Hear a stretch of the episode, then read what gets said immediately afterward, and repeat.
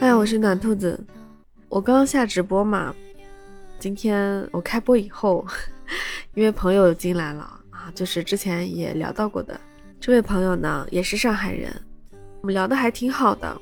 但是我之前就问他说：“哎，你为什么不换个名字？你这个名字我怎么称呼你啊？”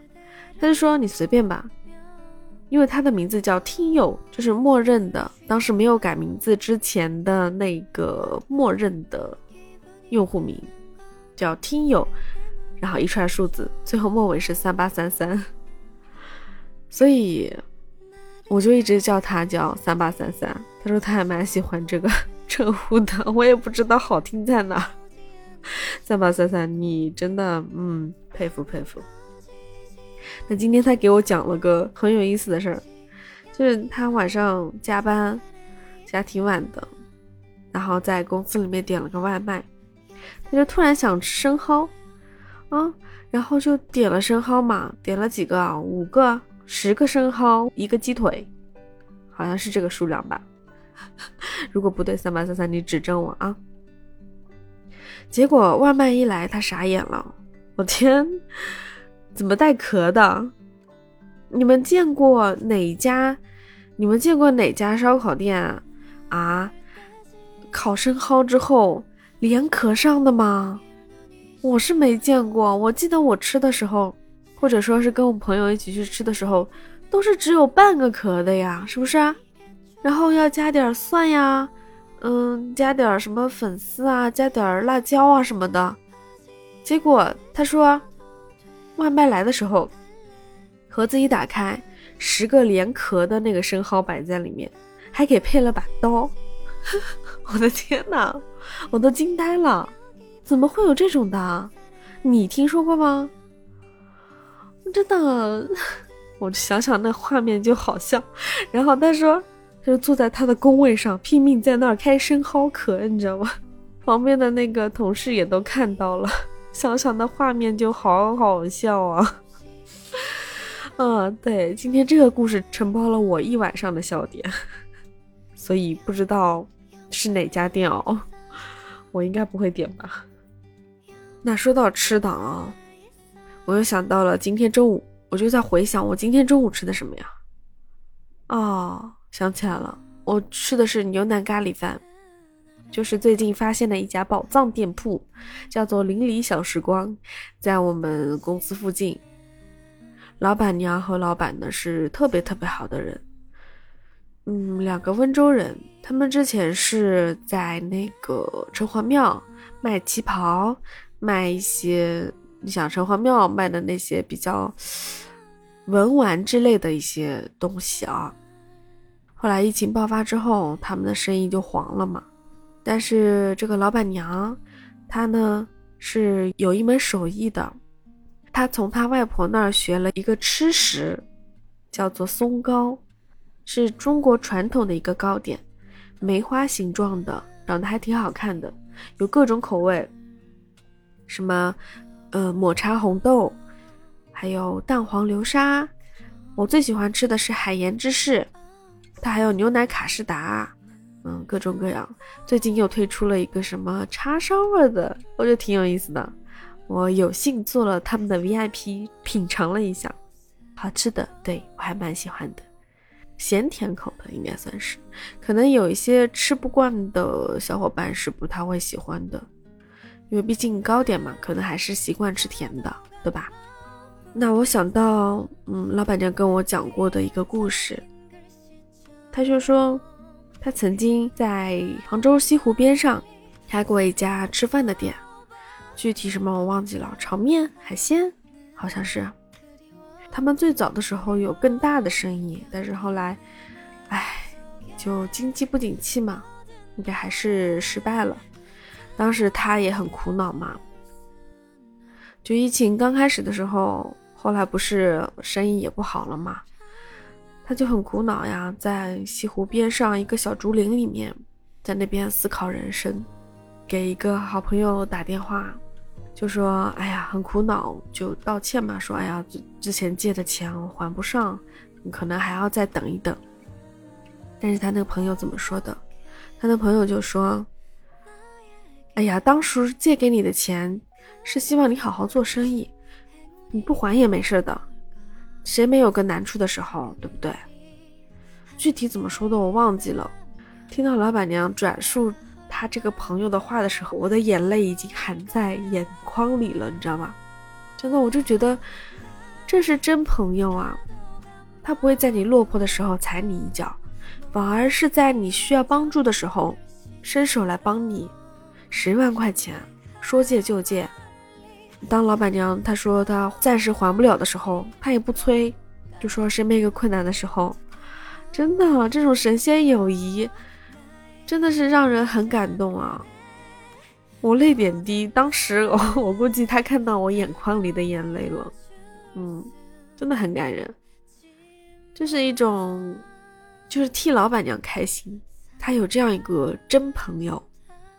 所以你说，在创业路上遇到困难不可怕，就怕遇到落井下石的人。最庆幸的是遇到一些能够雪中送炭的朋友，那是人生一大幸事啊，是不是啊？嗯，那天我就特别感动。那在这家店里，我还经常会遇到一位台湾的姐姐。我不想暴露她的年龄啊，我觉得喊姐姐会比较亲切一点。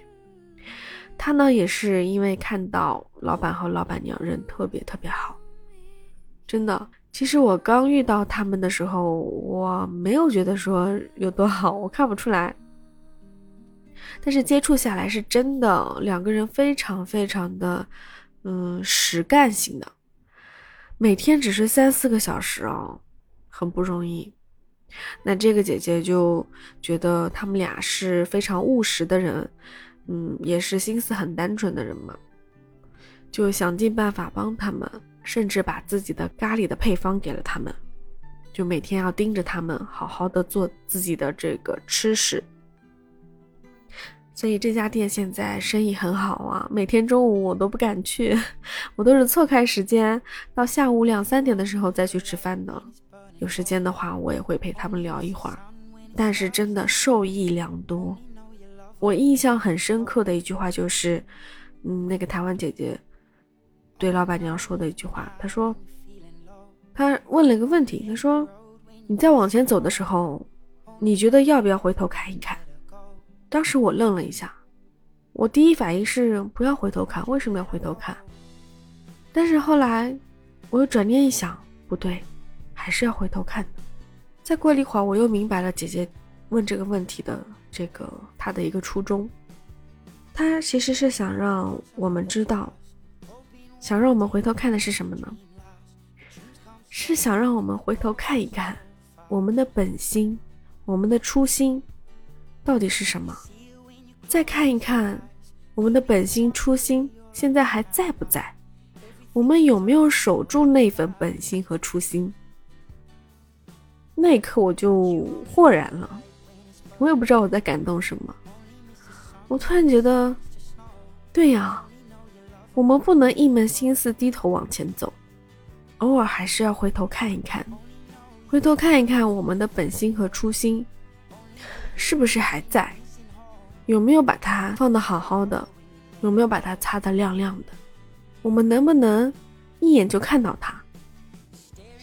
所以这是我印象最深刻的一句话，因为在那之前，我一直想的就是，我们要眼光要往前看，不要去看以前的那些事情，已经过去了，对吧？但经过这一次，我发现真的，我们需要反省的，需要回头看的。但我们回头看，不是为了去啊缅怀、怀念，或者说是纪念某些东西。我们回头是为了反省自身，有没有做到我想要去做的那些事情，有没有达成目标，我有没有摆正心态，我有没有努力，这是我现在对嗯要回头看这个问题的一个感想。我甚至现在再想起来，我都会觉得很不容易。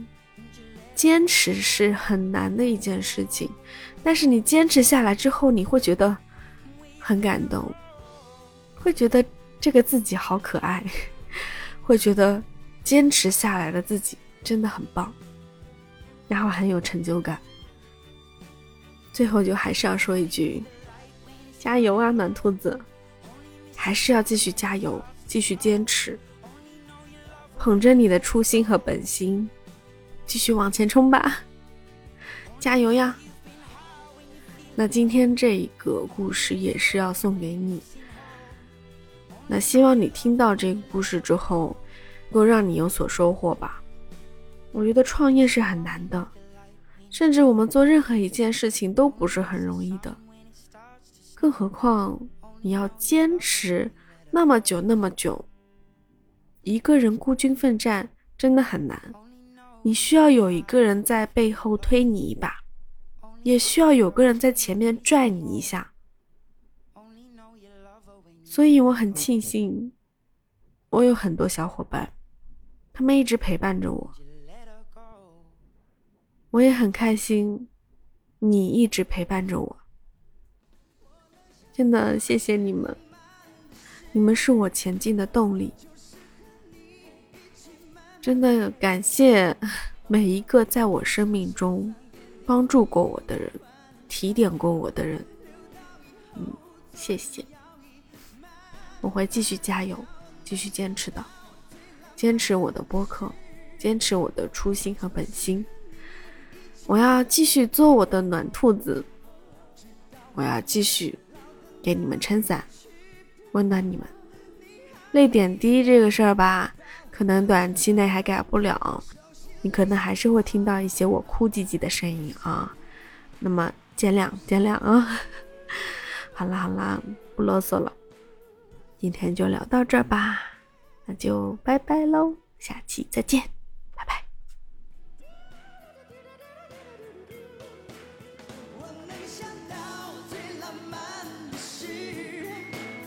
就是和你一起慢慢，